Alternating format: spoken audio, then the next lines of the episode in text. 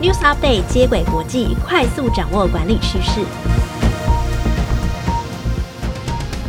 听众朋友，大家好，我是经理人月刊实习编辑刘佩琪，我是经理人月刊采访编辑简玉璇，欢迎收听经理人 Podcast 的接轨国际。在这个单元中，编辑团队会精选国际财经管理杂志，提供导读和解析，帮助读者掌握管理趋势。今天分享的主题有：二零二二全球最有价值品牌揭晓，台湾哪三间企业挤进五百大品牌？死后谁能看我的 iPhone？数位遗产规划成为创新事业。AI 担任企业纠察队，主动举报性骚扰讯息。听众朋友，大家好，今天跟我搭档的人变得比较不一样。过往呢都是文稿主编贝轩跟我一起，今天来了一个新朋友，呃，佩奇要不要跟大家打招呼一下？Hello，大家好，我是实习编辑佩奇。嗯，好，这是他的那个第一场 Podcast 处女秀。对，嗯、呃，请大家就是多多留言给一些鼓励，这样子。好，那今天佩奇呢很高兴可以跟我一起分享。那我们第一则新闻呢要讨论的是全球最有价值的品牌。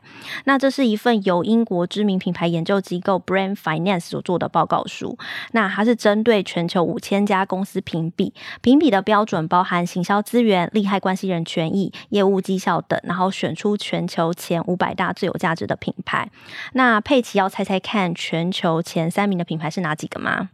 我自己猜第一名可能会是 Apple，那第二名或第三名可能是 Google 或者是 Facebook 之类的吗？嗯嗯，其实佩奇全部都点中。其实最有价值的品牌不外乎就是大家说的科技五大巨头。呃，第一名当然就是 Apple，那第二名是 Amazon，第三名是 Google。那苹果是全球首家市值突破三兆美元的企业。那它相较于去年的市值成长三十五趴。佩奇，你知道三兆是什么样的概念吗？我觉得三兆可能是我要中好几次的那个乐透头彩，没有头彩没有到一兆的。有吗？就要中好几次才会有三兆这个 天文数字。我要先说这个三兆是美金，OK，所以所以它换算成台币大概是六十几兆，OK。所以给大家一个比较基准，就是二零二二年二月，Bloomberg 它公布台湾呃最厉害的就是市值就是台积电，它的市值呢是六千亿美元，所以它等于是呃几个台积电，五个台积电这样子。但是台积电它已经是全球市值大概排行第九的公司了。那第二名呢就是。刚刚说的 Amazon，它的品牌价值大概是三千五百亿美元。那它的主要为什么会成长的动能，在于它的物流的补强，它弥补了供应链的人力缺口，也强化了它的车队、货机和物流等布局。那第三名的话是 Google，虽然在疫情的前期有一些客户会抽走广告的订单，让它营收小幅下滑，但随着呢这个世界步入了这个新常态，就是网络不可或缺，那工作消费呢都往线上去移动，所以呢它的品牌价值呢就就比去年呢成长三十八趴，那接下来的四到十名是谁呢？接下来四到十名分别是 Walmart、三星、脸书，还有中国工商银行、华为和美国的电信公司微讯通讯。嗯，我觉得这个值得注意的是，就佩奇刚刚发现，就是三星好像是排在脸书之前，所以三星是第六，脸书是第七，所以等于就是它的品牌的价值它超越了 Facebook，而且它也是唯一入榜的韩国品牌。那我近两年其实有发现三星的崛起哦，就是以前是手机系统之战，就是 Android 跟 iOS，而且你选择。Android 的话，你还可以选三星、Sony 还有 HTC。可是现在，要么就是你变成苹果，要么你就选三星。而且这是有一个根据的，就是根据产业调查 Counterpoint Research 的研究指出，二零二一年三星的智慧型手机的市占率呢，已经达到十八点九帕，其次是苹果的十七点二帕。为什么三星跟苹果已经有那种并驾齐驱，或者是已经从呃系统战变到双雄手机战之争呢？为什么会这样的状况？呃，其实是因为三。它比其他手机品牌的优势就在于它拥有自己的晶片制造厂。那在全球供应链的危机或者是晶片需求的旺盛底下，它能够去稳定自己制造产品或者是推出新品的这个机会。那这样子其实就有呃机会可以去超车对手。那三星的品牌价值在二零二二年呢是一千零七十三亿美元，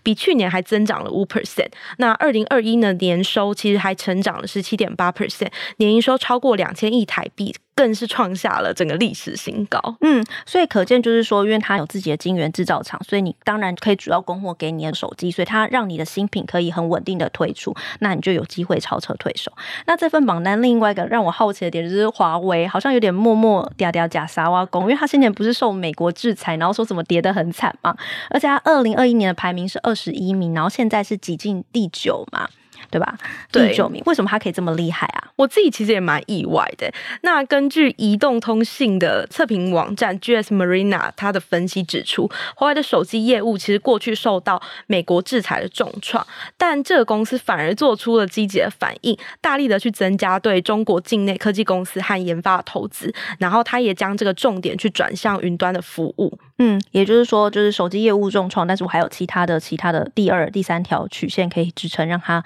整个服务可以起来哦。那这份榜单另外一个呃有趣的地方，就是说以台湾来讲，有三间企业入榜前五百大，分别是台积电、台北富邦银行和国泰人寿。那纵观整份榜单来说，以全球前五百大公司来说的话呢，科技公司累积的品牌价值呢接近一兆三千亿美元。那在上榜了五十家公司中呢，平苹过微软、三星集团呢，他们就已经占比高达五成哦。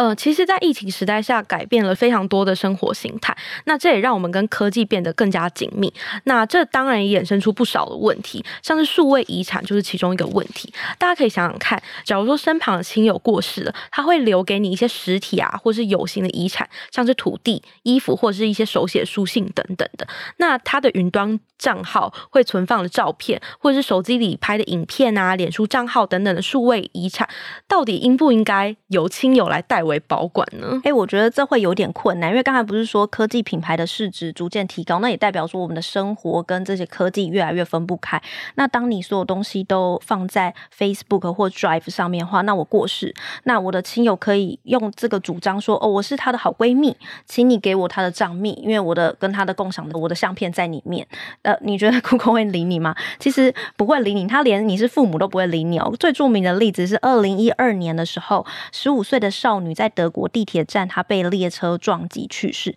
那她的父母就很想厘清说这个女儿是否有自杀倾向，所以他就向 Facebook 提供说我想要访问她的账号的权利，看她有没有一些私密发文或什么的。那 Facebook 呢，就是以数据保护为由就拒绝请求。最后父母呢上诉到德国联邦最高法院，Facebook 最后是败诉的。因为法院呢就认为说，数位财产也应该像信件、书籍、日记一样作为遗产保留给继承人。可是你想，我每一次都要走这个程序，那每一次都要上诉一次，这样这样不是其实程序很复杂吗？对，所以第二则我们要讨论的就是数位遗产它的规划议题。那这个问题其实会随着大家使用社群平台频率提高而去浮现。我们可以想想看，未来是元宇宙世界嘛？那根据牛津网络研究所在二零一九年的一项调查中发现，如果脸书持续成长的话，预计在二一零零年前就可能会有四十九亿个已释用户账号。那这其实也引发学者去探讨说，这些数位资讯该怎么去留存的问题，同时也去催生了许多新创业者来开发相关的服务。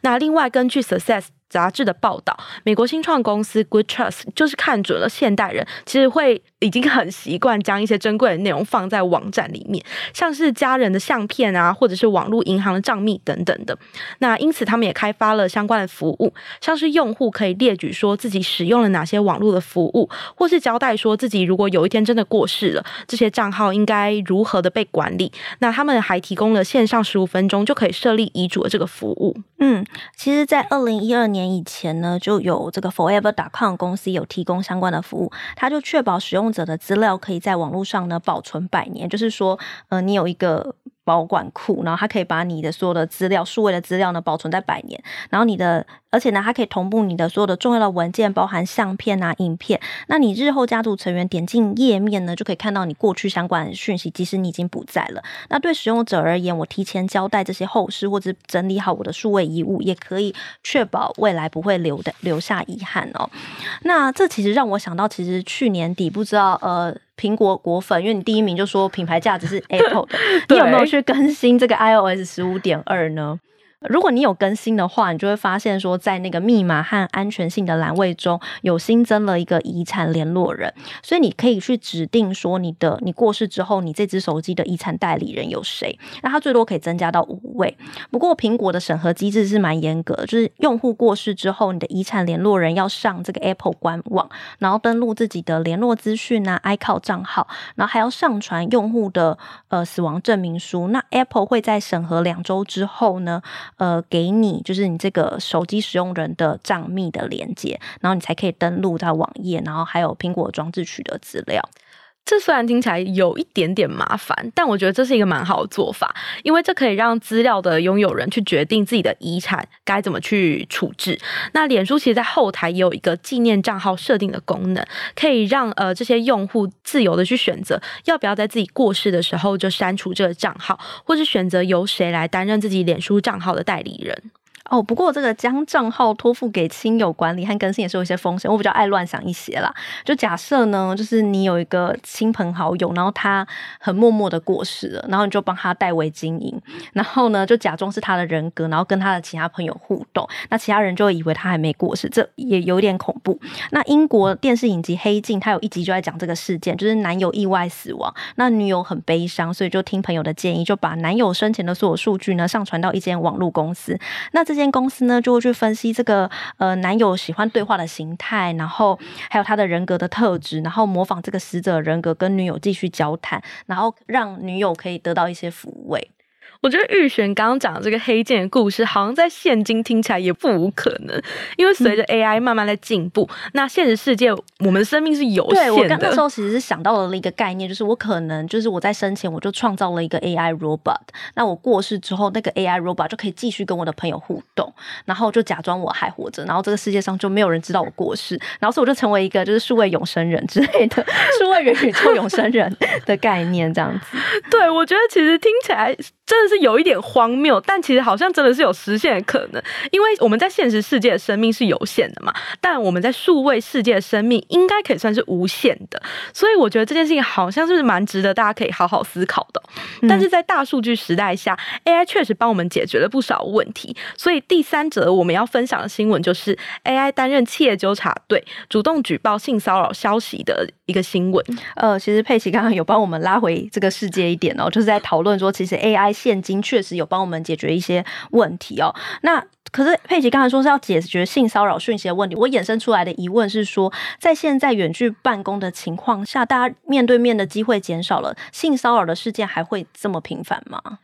嗯，但是呢，这根据 HR Magazine 的报道，因为疫情延烧的关系，我们大多都远距办公，然后上学校我们也会远距上课嘛。大家可能会认为职场性骚扰会随着面对面次数降低而减少，但其实实际上的状况并不是这样哦。呃，研究显示，一些员工在远距工作的时候，其实会因为缺乏面对面的接触，或者是一些目击者，那他们在性骚扰的行为上反而会变得更加狂妄，甚至有同事会发送一些骚扰的讯息哦。也就是没有人看的情况之下，我就是可以，就是更更明目张胆一点。对对对。嗯、那人才培训平台 Talent LMS 也在二零二一的调查中发现，呃，超过四分之一的员工曾经用 email 或者是内部的系统去发送一些性骚扰的言论。那企业众信呢，他们也在二零二一的女性职场报告中指出，五十二 percent 的女性坦言，他们过去一年当中曾经收到一些性骚扰或是贬低意涵的评论。为了解决这个性骚扰的问题呢，英国科技公司 Vote Platform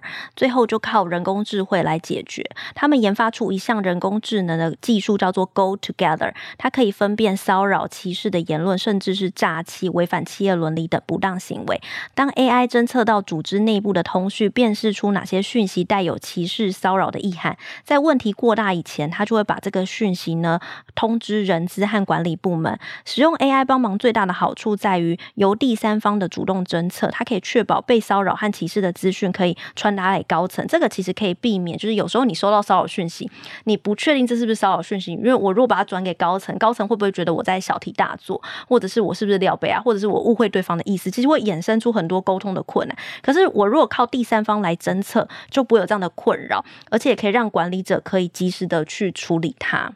嗯，我觉得科技它这个东西是中性的啦。那我们人到底应该要怎么去运用这个科技，其实才是一个重点。因为我记得之前玉璇他在采访美光科技的时候，他们也有提到说有运用 AI 这个功能去侦测招聘文宣上面是否有带有偏见的词汇。举例来说，人资经理常会需要用到沟通能力，所以他们在职务的需求上面可能会写到 communication skill，就会比较吸引男性来参与面试。但如果你写的是 interpersonal skill，呃，中文。是翻成人际交往能力的话，其实在用词上会比较中性一点点，所以也能够吸引呃男生女生都蛮愿意来进行面试的。嗯，也就是说，其实我们在写那个职务需求的时候，因为美光他是希望可以达到就是我招聘的性别可以平等。那我为了让我组织内部的性别可以多元平等的话，那我其实找到招聘的人就一定也都要是男女比例不能太悬殊嘛。如果男生很多，那我理论上我招聘进来就是男生多嘛，所以他就用这个去辨识说。哎，哪一些男生会比较有反应的字？哪些词汇是女性比较有反应的字？那我们就是找一个中性的字，就是两边都可以吸引进来，这样子。嗯，我想人们在使用就是 AI 的时候，我们应该要时时刻刻去思考，说 AI 它究竟能不能够解决对的问题，或者是我们在使用 AI 的时候，它的目的到底是什么？那这样子的情况下，科技才能够帮助我们，呃，真的去解决一个问题。嗯，今天很谢谢佩奇的分享哦。我们今天讨论的三则新闻，分别是二零二二年全球最有价值的品牌，第二则是科技公司提供哪些数位遗产的创新服务，第三是 AI 担任企业纠察队，主动举报性骚扰讯息。听众朋友如果喜欢经理人 Podcast 的内容，欢迎订阅经理人月刊的 Podcast 频道，每周一四都有节目更新。以上内容由卢廷熙、周颂怡、丁伟宇编译整理，简玉璇、刘佩琪制作。谢谢大家收听《经理人接轨国际》，我们下回再见。